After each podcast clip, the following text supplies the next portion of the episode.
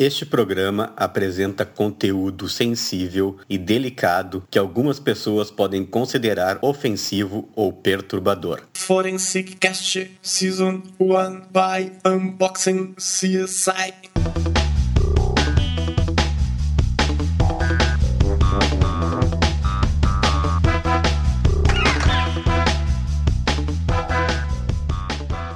Olá, Estamos começando o quarto episódio de Forensicast, uma produção Unbox CSI. Eu sou o perito criminal Eduardo Lima Silva. E eu sou o perito criminal Kleber Miller. O nosso propósito é ampliar a visibilidade das ciências forenses e das perícias criminais no Brasil, para que sejam reconhecidas e respeitadas pela sociedade, universalizando o conhecimento e a informação. Nós estivemos participando do Interforense, a maior conferência internacional da América Latina. E lá entrevistamos vários profissionais da perícia criminal. Um deles, Evandro Lorenz. Evandro Lorenz é o presidente, não, aliás, atualmente ele é o vice-presidente da Academia Brasileira de Ciências Forenses. Ele é um perito criminal federal, especializado na área de segurança da informação e comunicações, também ciência da informação uma, um estudo em educação superior com trabalhos realizados em gestão, planejamento e gerenciamento de projetos. E também tem todo um, um trabalho relativo à participação de eventos, né? Que aí eu peço para o Kleber relatar. É, é, pelo nosso canal, aqui pelo Forensicast, Unbox e CSI, será frequente é, nós trazermos ah, alguns profissionais como o Lawrence. E como nós nos conhecemos? Como os peritos criminais, muitos desses de referência, nós nos conhecemos. Existe todo um circuito de palestras, seminários e congressos científicos que a perícia criminal participa. A perícia criminal tem essa característica de nós continuadamente participarmos de eventos. O Lorenz, essa figura simpática, simples, mas um grande profissional da perícia criminal, eu tive o privilégio de conhecê-lo em um desses seminários. Um dos seminários em que era, ele era um palestrante, eu também um dos palestrantes, num seminário sobre perícias de informática, áudio e vídeo. Ou seja, todo esse envolvimento dos peritos em buscar essa capacitação e, e, esse todo esse intercâmbio ele é realizado muito nesses eventos científicos e acabam nos propiciando essa oportunidade de, de conversar, de bater um papo melhor com uma figura tão especial quanto nosso amigo perito criminal federal Lawrence. Então, Kleber, vamos lá ouvir o que o Lawrence conversou com a gente. Até mais. Até mais.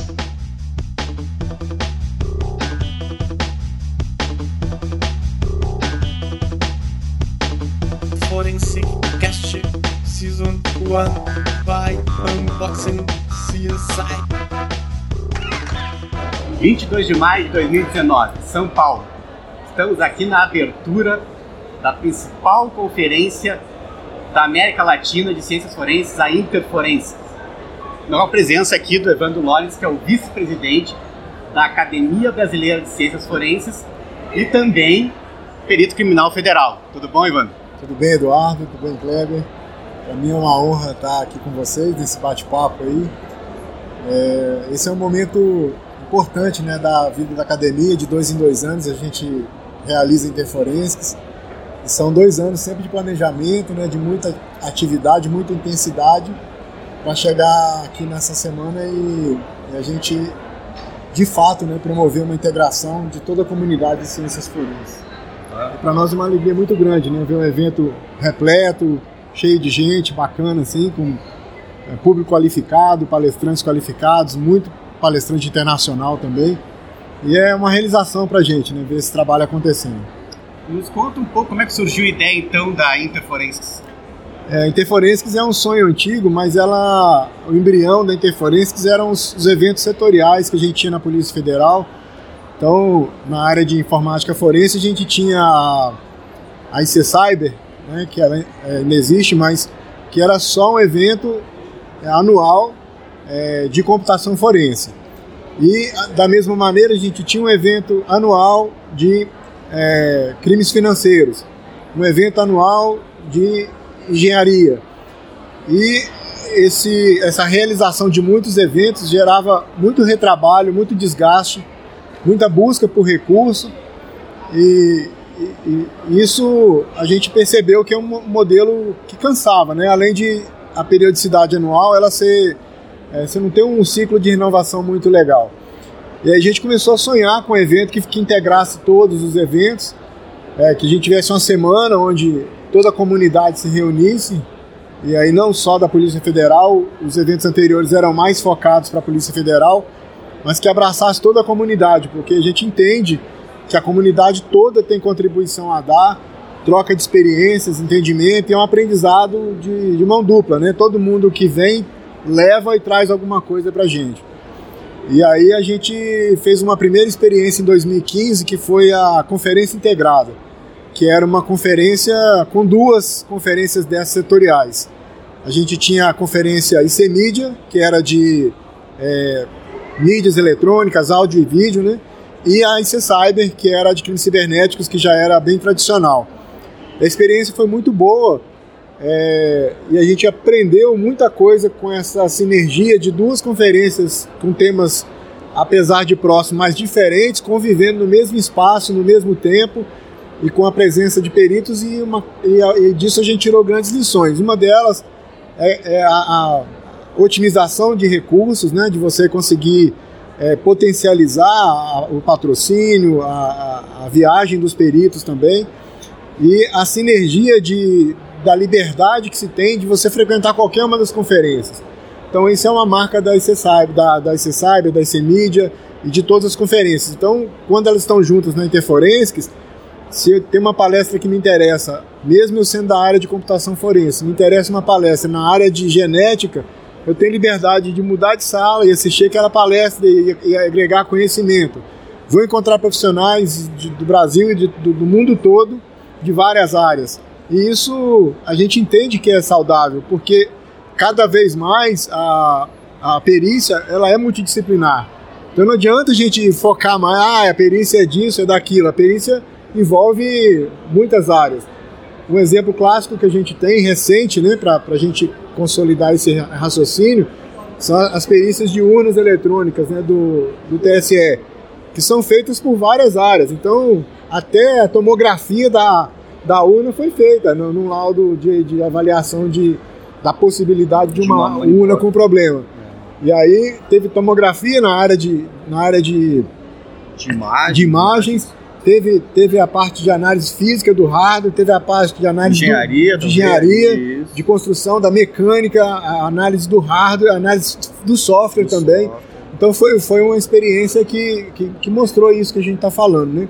E aqui esse ambiente é maravilhoso, é uma energia boa, é um lugar legal da gente estar, tá, é, de, de, encontrar pessoas, né, velhos amigos, amigos das antigas, das novas, os novos que chegaram agora, os, os novos concursados.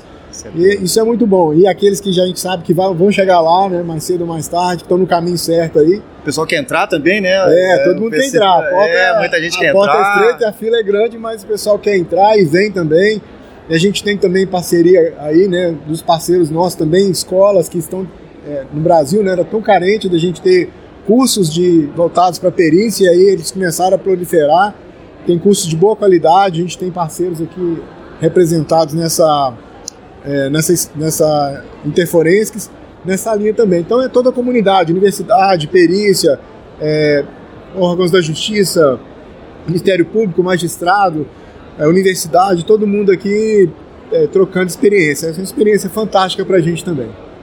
Isso fecha, né, Eduardo, com a, até a ideia do, do unboxing CSI, que é o que nós estamos fazendo. Sensacional. E o Forensic Cast, que é dar o acesso a essa.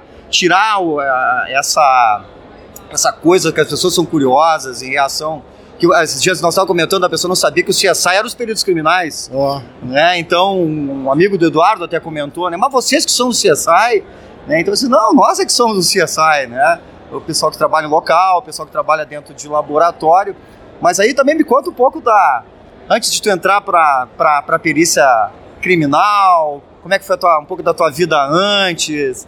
Como é que foi a história de entrar? os locais onde a Polícia Federal, onde tu trabalhasse. Conta um pouco da, da tua vida para nós. Hein? Não, com certeza. É, é, eu sou é, é, vindo de banco, né? trabalhei em quatro bancos antes de, de vir para a Polícia Federal, é, sempre na área de... É formação? ciência da computação. Mas eu sempre trabalhei na área de segurança da informação ou TI, tecnologia, em todos os bancos que eu trabalhei. E, e sempre foi um, um sonho, né, ser perito criminal. É, e aí, numa certa altura, eu, era, eu era servidor da Caixa Econômica Federal, eu já tinha passado um concurso do Banco Central, estava esperando a nomeação, e aí eu fiz também um concurso da Polícia Federal para perito. E, e sem muita expectativa, porque a gente sempre tem aquele receio né, inicial. Por isso que eu falo que todo mundo tem que tentar, porque sem tentar não vai saber se pode, se não pode, né? E aí eu, eu fiz a prova e fiquei classificado. Não, não foi uma classificação maravilhosa. Nesse meio tempo eu tomei posse no Banco Central e já estava no Banco Central há dois anos quando saiu minha nomeação. E foi um, um curioso, porque como eu era da área de segurança e informação, quando eu recebi o e-mail, eu fui rastrear o e-mail para ver de quem que era a pegadinha, quem era o amigo que tava me sacaneando com aquilo, né? Porque eu não Tão tinha brincando com a pessoa errada, né? É, eu não tinha expectativa mais. Na perícia, a gente já tá na perícia. É, eu não tinha expectativa de ser chamado no concurso, porque não foi nas melhores é, colocações, né? Aque- Aquela edição do concurso. Só me permite te dizer uma coisa. Eu, esses tempos eu teve no Instagram uma pessoa me perguntando assim, ah, mas é muito difícil, é muito disputado. Assim, como tu está pensando isso? Outros, todos que estão fazendo concurso também estão pensando isso. Uns vão desistir. É. Se tu persistir, vai ter mais chance do que os outros. É o que eu sempre falo, eu não preciso de- de 20 vagas, eu preciso de uma. É, o pessoal fala, ah, só tem 20 vagas. Não, só preciso Ah, de só uma. vou entrar eu. É, só preciso de uma vaga. O pessoal aí fica com as outras 19, deixa uma pra mim. E aí, eu, eu- quando eu fui chamado para a Polícia Federal, eu, eu fui é, nomeado para trabalhar em Sinop, no Mato Grosso. Na Polícia Federal, diferentemente das polícias estaduais, a gente pode ser lotado em qualquer, qualquer unidade, Unidade do da país, federação. é, da federação. E, em geral, no início geral- é das fronteiras. Exato. Em geral, a contribuição inicial nossa, a gente chama de pedágio, né, é na fronteira, são regiões de difícil provimento de, de servidor, mas é uma experiência riquíssima, assim, é, é- a gente sai de, de uma realidade de Brasil que a gente tem e vai conhecer um outro Brasil, né, eu recomendo isso para todo mundo, né, e aí alguém vai perguntar, "Ah, mas você saiu de lá, né? É, é, é que são outras questões e eu tive a oportunidade de vir para o órgão central para contribuir com algum conhecimento anterior que eu tinha da parte de, de normativa, normatização de, de procedimento de segurança e a minha dissertação de mestrado também foi nessa área, né? Uma parte de é, uma metodologia para normatizar a segurança dentro das instituições. Eu fui chamado pelo órgão central para fazer um trabalho lá e fiquei dois meses em missão. Voltei para Sinop, fiquei mais dois meses e aí recebi um convite oficial para voltar. Entender, né? Quando se fala órgão central, no caso da Polícia Federal, é trabalhar na sede em Brasília. Exato. Distrito exato, né? Exato. É, o Instituto Nacional de Criminalística, né, a, a sede nossa, a diretoria técnico-científica, fica em Brasília. Então eu fui chamado para fazer um trabalho aqui, aqui em Brasília, né? é, a gente está em São Paulo, mas só para deixar claro. E aí eu vim, vim para foi, uma experiência maravilhosa, são coisas assim que eu nunca vou esquecer essa, essa etapa lá em Sinop, porque como era um grupo pequeno, uma cidade pequena, com difícil provimento, é, você tinha que fazer todo tipo de trabalho. Então eu fiz muitas vezes a local de crime ambiental, né, onde você primeiro fazia imageamento é, Aéreo. aéreo usando imagens de satélite para localizar pontos de possíveis é, desmatamento, Ah. garimpo. Depois vocês montavam Até para o pessoal entender outra coisa também, né? Quando você entra no cargo de perito criminal federal, mesmo que tenha feito um concurso específico para informática, tem que assumir todas as competências. Exato. Todas as competências e atribuições do cargo. Exato. E como era local de crime, que é, que é obrigação de todo perito, eu ia nesses locais com normalmente acompanhado de um engenheiro florestal ou de um Se assessora, né, dos colegas, às vezes Exato. até de outros... de outras de outras áreas, né? E da própria Polícia Federal, né, os própria colegas... Federal. O sistema de vocês também tem um pouco disso, Isso, né? exato. E aí a gente ia para esses lugares, às vezes tinha semana que a gente viajava 3 mil quilômetros de estrada de terra numa, numa, numa picape, Que época é isso, velho? 2009, 2010, né? E aí você ia para o meio do, às vezes do Ia. nada, para achar o ponto do GPS aonde tinha aquele local. E chegando lá você fazia, achava de fato material de garimpo, desmatamento, às vezes achava trator lá abandonado, quando algumas circunstâncias teve situações dessas, a gente chegar caminhão de curiosa tora, lá. caminhão de tora, assim, cê- cê- cê- atolado. A gente chegando na estrada, um caminhão com tora de clandestino, né, de desmatamento, Cruzaram com vocês. atolado e não tinha mais ninguém no carro. E aí a gente fechou a estrada para esperar o dono do carro aparecer. Ele estava atolado, né? Que é, Mato Grosso tem muita estrada de terra e na época da chuva fica muito complicado. E, e, e eram situações bem inusitadas. Teve uma situação também que a gente é, foi de helicóptero, no meio da floresta mesmo, tinha uma. É, uma um local que a gente tinha mapeado por satélite, por imagem de satélite, e era uma cidade praticamente construída uma infraestrutura completa para processar madeira, de desmatamento ilegal. Só que ela estava abandonada. Então parecia aquela cidade de faroeste, né? Que você chegava, cidade fantasma. E a gente chegava de helicóptero e assim, de um certo receio, né? Porque o que estava esperando a gente Sim. ali? Né? Você podia ter guardas, é, pistoleiros armados ali para guardar o lugar. E, e, essas coisas a gente nunca esquece, né? As imagens também, tem o trote também do, do helicóptero que o, que o piloto sabe que é a sua primeira vez, então ele Sacaneia. faz uma graça com a gente lá. Sempre tem tá essa. Caindo, tá é, caindo. é, não, e aí normalmente assim, eu já, já tinha outras Já tinha medo de voar, né? Não, não, não, não, eu tinha outras experiências, então assim, não, não me causou muito impacto, mas Teve um cara que foi comigo no primeiro dia que ele não foi nunca mais. Falou, não, vai você.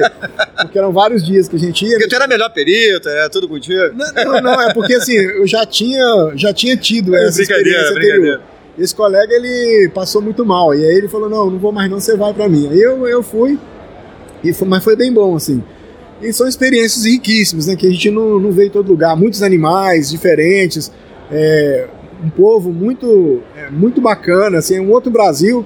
Mas é um Brasil que é o nosso Brasil também, né? E é, é importante conhecer isso. Aí quando eu voltei para o órgão central, eu passei um tempo trabalhando na área de tecnologia da informação, ainda com essa questão de segurança, e depois eu fui para o Instituto Nacional de Criminalística de fato, que aí eu fui trabalhar com perícia de informática novamente, passei uma temporada boa lá. Isso aí, mais dois, ou menos? 2013, 2014, 2015, e aí 2000, é, e até 2016. 2016 eu recebi um convite para ir para a unidade de gestão estratégica dentro da nossa diretoria e aceitei o convite e estou lá agora, até agora, né, batalhando lá com, com o pessoal da unidade de gestão estratégica para ajudar nosso diretor na, é, no entendimento né, das questões estratégicas que, que, que a, estão lá para a gente resolver né, na, na, no âmbito da, da diretoria técnico-científica.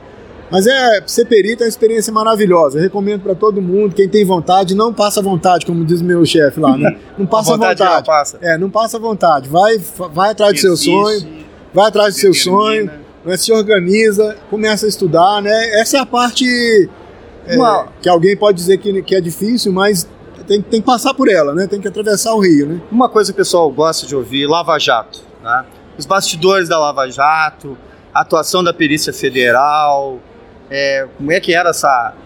Conta um pouco disso, o que, foi, como é que, como é que os peritos realmente atuaram, a importância dos peritos dentro da Lava Jato. A Lava Jato é uma operação muito complexa né, para a gente é, e, e, um dos princípios mais é, sagrados da, da para que a Lava Jato funcione na, na, circunstância nossa de país é a compartimentação. Então, a, a maioria das, das, a grande parte, a maior parte das operações, ela realmente ficou compartimentada em Curitiba mas isso não impediu a gente de trabalhar por ela. Né? Então, existia um movimento muito grande de peritos indo e voltando de Curitiba para passar um mês, dois meses, trabalhando em, no caso dos peritos, né, em laudos da Lava Jato. Quando eram é, é, casos específicos da Lava Jato que eram cuidados pelo Supremo, eles eram resolvidos dentro de Brasília mesmo, são resolvidos dentro de Brasília mesmo, né? Assim como agora tem o Rio, São Paulo, que também são unidades é, é, colaboradores da Lava Jato, porque existem coisas que aconteceram nessas, nessas unidades. E aí essa compartimentação ela faz com que a gente não tenha acesso a tudo. Você tem acesso a um trabalho que você precisa fazer. Desculpa. E aí você é um mosaico. Exato. E você vai naquela peça do quebra-cabeça ali, dá a sua colaboração e eventualmente você pode ser chamado para criar esses laços entre as partes, para ajudar a colaborar, por exemplo, na identificação de alguma coisa que é comum a várias partes desse quebra-cabeça. E essa compartimentação ela é parte do sucesso, porque a gente tem, é, não só na Lava Jato, mas em praticamente tudo, né, a gente tem forças de oposição muito fortes, né, que, que tentam desmobilizar, tentam sabotar, tentam vazar informação. Então, quando você cria esse mecanismo de compartimentação e tem uma equipe coesa, uh, esse trabalho fica menos complexo. Não é a perícia de um perito, é a perícia Não, é conjunto. da Polícia Federal. A Polícia Federal, o conjunto da obra. Você não vê des- destaque para perito, você não vê peritos. Ah, o perito da Polícia Federal tal fez isso. Você vê a perícia da Polícia Federal. É um corpo. Né? E a gente acha que é a menor, melhor maneira de preservar a Polícia Federal, a perícia e o próprio perito. Né? De ficar fora de exposição, de evitar de ser as- assediado de alguma forma. Então é, é uma, é uma maneira legal de trabalhar. Eu acho que parte do sucesso da Lava Jato se deve a isso. E aí estou falando da perícia, mas também de todos os outros, os outros atores, né, todos os outros colegas né, de outros cargos Ministério também que colaboraram, Ministério Público Federal, delegados, Força, as- a Força Tarefa em geral, né? Aham. Então é, é, é, é muito bom. A gente tem uma. E quando a gente vê os resultados, né, a gente- a gente tem assim, uma sensação de dever cumprido muito, muito boa. Né, que você sabe que o fruto do seu trabalho está sendo usado para fazer A justiça. importância da prova. Exato. E, a- e, a, e, os- e a justiça, como foi dito hoje de manhã, né, ela vem. é, a, a- a nosso, nosso país clama por justiça e a justiça clama pela ciência. Então a gente aplica a ciência para fazer justiça e quando a gente vê a justiça sendo feita, isso é sensacional. Tem um, É. tem um lado da, que o pessoal gosta de ficar sabendo, Lawrence, assim, ó. É, o outro lado do perito. Nós temos, tu é um perito, tu é um profissional e tu é uma pessoa. Né? Então, muitas das coisas às vezes que se falam de servidor público, dos peritos, dos policiais, sobre o tempo que a gente trabalha, as condições de trabalho, o trabalho, é, às vezes, uma vez, é, risco de vida, insalubridade. Fala, fala um pouco pra gente sobre a, a- a sua visão, a visão da PCF em relação a isso. Esse momento tão importante, se fala em previdência e toda essa uma série de coisas, e vem o assunto da perícia criminal e como realmente nós, nós atuamos, né? Fala um pouquinho disso pra nós. É, é, um- é uma atividade, né, a perícia criminal, ela é uma atividade muito gratificante do ponto de vista de você ver a justiça sendo feita. Mas do lado pessoal, como você comentou, Kleber, a gente tem uma sobrecarga também emocional em vários aspectos. Vou te dar um exemplo. né, a, a exposição do perito de informática, né, da, de computação forense, a material, por exemplo, de pornografia infantil, é uma coisa extremamente desgastante. Né? Isso, ela realmente, ela mexe com o emocional da gente. É, até né? muito dar assim, depoimento, porque nós já gravamos um, um Forensic Cast falando de informática forense e realmente tocamos exatamente Em no aspecto pedofilia. da pedofilia, de como o perito tem que se preparar emocionalmente É, e para conviver com esse tipo de situação. né? É, e tem outras coisas que às vezes as pessoas não sabem, que também de uma certa forma está associado com essa coisa dos registros digitais, que é a fonética forense, que também de uma certa forma tem uma relação com a informática, e que as pessoas às vezes não sabem que a, a Polícia Federal, nos grandes crimes, nos grandes criminosos, e que o perito tem às vezes o contato direto com o criminoso, com a coleta dos padrões, um, pouco disso, essa, essa, essas situações realmente do dia a dia do, do- do perito nessa área. Pois é, então assim, são, são situações que, é, olhando de forma isolada, né, olhando pontualmente, não parece, não parece ser tão é, difícil, né? Mas isso, de forma sistemática, você lidando com material de pornografia infantil ou, ou lidando com áudios, análise de áudio, onde você fica várias horas por dia ali com o equipamento, analisando o áudio para poder fazer comparação de locutor, por exemplo, analisando imagens para entender a dinâmica das imagens, se aquelas imagens são O fidedignas. Kleber colocou da coleta do padrão Exato. com o bandido, frente a frente com o bandido, o criminoso, lidar com isso, né, Lória? É, isso também é desgastante, é, é uma situação é, às, às vezes é, difícil também de lidar e principalmente na, no- na soma de tudo, né, a gente tem é, como resultado, apesar da, da- do grande é, da grande felicidade profissional que é ser perito criminal, a gente tem esses fatores. Por isso, é muito importante que a gente cuide da nossa saúde mental, física, e é, enquanto também é, cuidar também dos colegas, né? Então a Associação é, dos Peritos Criminais Federais, a PCF, ela tem uma preocupação muito forte com essa questão da saúde nossa também. É um outro aspecto Física e mental, né? físico e mental. Uma O coisa, cargo atual lá é diretora diretor técnico social. técnico social. Uma coisa que a gente também vê muito, né, e também não se fala muito por, por questões de tabu, são as questões de suicídio. Dentro da Polícia Federal, o número de suicídios é bastante relevante se comparado com qualquer outra carreira. Assim como nas polícias civis também, a gente sabe que Ah, é. eu atendi um, um local de um colega no Rio Grande do Sul, que era um perito federal, que foi esse colega nosso, né, Eduardo? Pois é, e a gente tem um tabu assim de não se comentar muito sobre isso.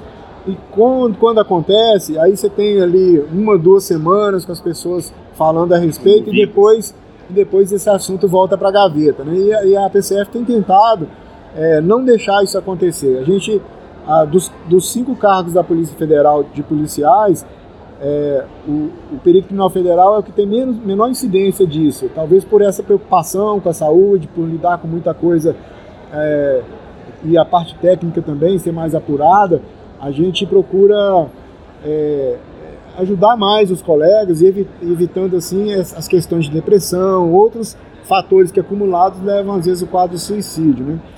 E, mas a gente tem casos, né? Então a gente, em 2016, a gente teve um caso de um colega no INC que, que suicidou e isso para nós é muita preocupação, né? É uma tristeza, uma dor muito profunda porque a gente perdeu um colega que estava ali ombro a ombro com a gente, né? Trabalhando e, e, e- e se adoentou e não, a gente não conseguiu reverter essa doença e o fim dele ser um, um, é, a morte, né? É, é- é uma situação ruim. Ela é preocupante, mas ao mesmo tempo essa, essa coisa do. que nós comentamos uma vez num outro podcast, que é esses sinais, né? Não só dos, dos, dos colegas, mas da família. Então, até o suicídio é um, é um, é um tema aqui que às vezes ele é muito encaixotado, né? Isso aí a, a imprensa não fala por uma série de motivos, mas acho que é importante levantar esses temas até para que é, as pessoas que ouvem, né? Isso aí, esses sinais, né? Que são alguns sinais às vezes que a pessoa começa a mudar, né? Ter essas transformações. Mas Eduardo, Não, na verdade, é, acho que essa questão é bastante relevante, né? É, e mostra também uma preocupação da associação da Polícia Federal, dos, peritos criminais federais nesse sentido. Mas o Evandro tem como qualidade aí participar de várias associações, de várias organizações, né? E aí, para a gente de repente botar um tema um pouquinho mais, é, vamos dizer assim, científico no momento, vamos falar então, para fechar aqui, da tua participação na Academia Brasileira de Ciências Forenses e dando uma mensagem final a respeito da academia, né, para que o pessoal procure, conheça e saiba o trabalho que desenvolve. Perfeito, Eduardo. Ah, como você falou, eu estou sempre envolvido nesse movimento é, de associação, seja ele com foco científico, como é a Academia Brasileira de Ciências Forenses, seja ele com foco é, é classista mesmo, né, é, em defesa da categoria. A, a, a tônica é sempre procurar trabalhar em parceria com o órgão. A gente não, não é um órgão de litígio com nenhum deles, né, com, com a, a administração. Só que a gente sabe que às vezes os interesses não são os mesmos. E aí o que dá para a gente trabalhar em comum, a gente sempre vai querer trabalhar em comum. Porque a força da, da Polícia Federal e das polícias é muito grande, né, do ponto de vista é, social, né, apesar de toda a dificuldade que a gente tem, a gente ainda, é instituição importante, reconhecida. Então a gente sempre procura trabalhar em parceria. Quando a pauta diverge, e e isso acontece, né, por exemplo, em época de reajuste salarial, né, o órgão não quer e a gente quer. Então são pautas diferentes, aí cada um condições trabalha... de trabalho, às vezes o perito Exato. não tem aquela condição adequada, Exato, e aí cada um trabalha no seu terreno, mas quando dá para fazer junto, a gente faz. compor, e a né? Interforensics é um exemplo disso, né, de trabalhar junto. É um, é, um, é um, um evento que a administração, a Polícia Federal abraçou e apoia institucionalmente, e aí com isso a gente consegue mobilizar muito a, a corporação, os colegas, os peritos do Brasil inteiro, tanto para participar tecnicamente, contribuindo com, com, com palestras, contribuindo com trabalhos científicos, como também vindo para assistir e trocar experiência com os demais. E aquela tolerância também, né, de liberar os colegas para vir Exato. assistir, estimular a apresentação de trabalhos, né? Exato. mas- Então o órgão, quando o órgão é, se move em direção a isso, é, a, a interferência que fica mais rica, né?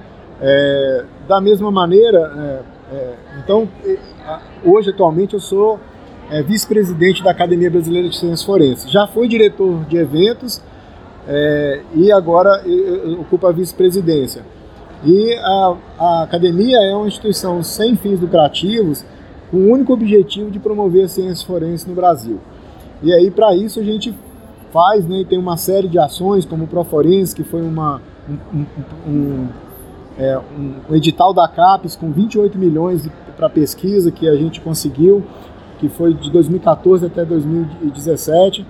É, e, e, tem a Interforensics, que é essa iniciativa que a gente faz, tem o intercâmbio com a Academia Americana de Ciências Forenses, que a gente promove, e a gente faz isso com o que a gente tem, né? com a boa vontade, com o, o interesse em ver o crescimento das ciências forenses e com a colaboração dos amigos, com a colaboração dos peritos do Brasil inteiro, como vocês mesmos do Rio Grande do Sul, que estão sempre com a mão estendida para ajudar a gente naquilo que a gente precisa, para colaborar tecnicamente, para fazer uma palestra, para trazer um conhecimento que às vezes a gente não tem. Né? Apesar de ter muito conhecimento dentro da Polícia Federal, tem experiência que a gente não, não é. é Por questões, às vezes, de atuação, de né? Atuação, foco, né? O foco nosso é sempre no crime que é considerado competência da União e, e os estados trabalham com uma competência muito mais aberta. Então, tem é, assuntos que não dá para discutir. A gente tem que é, pedir apoio mesmo, pedir ajuda e pedir orientação para quem está no dia a dia fazendo esse trabalho. E a gente não tem esse é, é, nenhum tipo de restrição a, a, esse tipo de ajuda. Parceria, né? Parceria. Parceria. Tanto eu e o Kleber, desde o tempo que nós estamos lá no chão de fábrica, como a gente diz, da perícia, até o momento que nós chegamos nos cargos de direção, a gente sempre teve muito contato com a Polícia Federal, sempre teve muito intercâmbio. Mas eu vou fazer uma última pergunta para ti. Alguma notícia a respeito do Interforense 2021? É, pode ser spoiler, não? ah! Ou vamos para os próximos capítulos? É, vamos, vamos, vamos só falar o seguinte: a gente já está trabalhando mais ou menos uns quatro meses com foco também em 2021, né, que é a próxima Interforenses. A gente não tem um local fechado, definido, mas a gente já está em negociação para que isso aconteça. Não vai ser em São Paulo, não vai ser em Brasília novamente agora. Uma praia então, Lance. É, vamos ver o que vai acontecer. Rio né? de Janeiro. Rio de Janeiro, Bahia. É, se nos próximos dias a gente tiver uma, uma evolução nessa negociação, eu prometo que eu volto com uma mensagem gravada para vocês aí do, do podcast, dando o spoiler de 2021 da, da Interforensics, né, que a gente já está trabalhando por ela. Eduardo. Muito obrigado, Evandro. Olha, e sucesso para ti sempre. Lawrence, te agradecer muito. Eu até isso isso aqui já é fruto também dos eventos, né? A nossa é. amizade se construiu nos eventos. Foi um grande prazer conversar contigo. Certamente vão ter outra oportunidade para a gente conversar de novo. Tá, eu que agradeço e assim, espero que a gente sempre continue mantendo essa amizade, essa parceria, essa troca de experiências tão rica que a gente pode ter em eventos como esse e na vida, né? Esse, esse trabalho que vocês estão fazendo agora é fantástico. E isso é, só tem a agregar para a comunidade. A gente com essa visão de comunidade, todo mundo cresce. Né? Então é o ganha-ganha, é o bom-bom para todo mundo. Eu que agradeço a oportunidade maravilhosa de estar com vocês aqui nesse bate-papo. Desejo muito sucesso em tudo que vocês forem fazer, todos os projetos. E contem com a gente. Contem comigo, contem com a PCF, com a BCF, com a Polícia Federal. A gente está aí sempre de é, mãos estendidas e pronto para ajudar e caminhar ombro a ombro junto aí nos objetivos que a gente tem pela frente.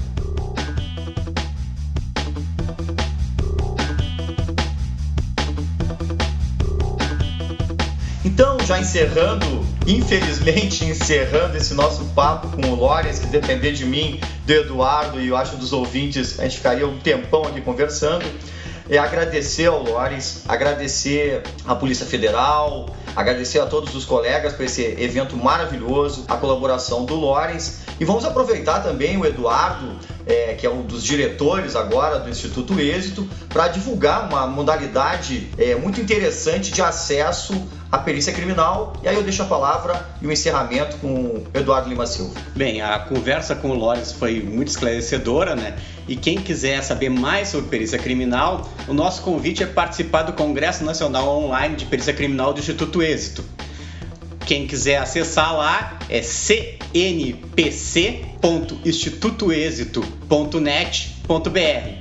C de Congresso, N de Nacional, P de Perícia, C de Criminal.institutoexito.net.br. O Instituto Êxito tem o compromisso de levar anualmente esse evento ao ar. Nesse terceiro CNPC, estamos com 13 palestrantes confirmados. Vamos falar sobre serial killers, feminicídio, balística, DNA em crimes sexuais, entomologia, estilística forense, delitos econômicos, cadeia de custódia, vestígios biológicos, identificação veicular por Kleber Miller, acidente de trabalho com vítima fatal, furto de energia e lesões provocadas por energia. Tudo isso a partir da ótica da perícia criminal e além das principais palestras que nós temos, nós vamos ter vários sorteios, né? Já realizamos alguns, inclusive livros com a participação do Kleber Miller serão sorteados entre os nossos participantes. Um detalhe importante é que quem acessar agora, quem se inscrever agora, já recebe oito palestras imediatamente. Lá tem a palestra do Kleber Miller sobre o, o caso Odilane Oglione e a minha palestra sobre grafoscopia.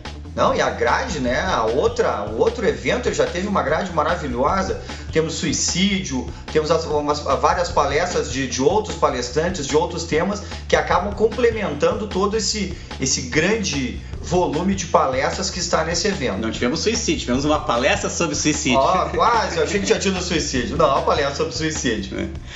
Bem, pessoal, esse foi o nosso Forenscast, que é um Programa que tem o propósito de ampliar a visibilidade das ciências forenses e das perícias criminais no Brasil, para que sejam reconhecidas e respeitadas pela sociedade, universalizando o conhecimento e informação. Eu sou o perito criminal Eduardo Lima Silva. E eu sou o perito criminal Kleber Miller, do Rio Grande do Sul. Esse foi mais um Forense Cast da Unbox CSI. Até a próxima. Forense Cast Season 1 by Unboxing CSI.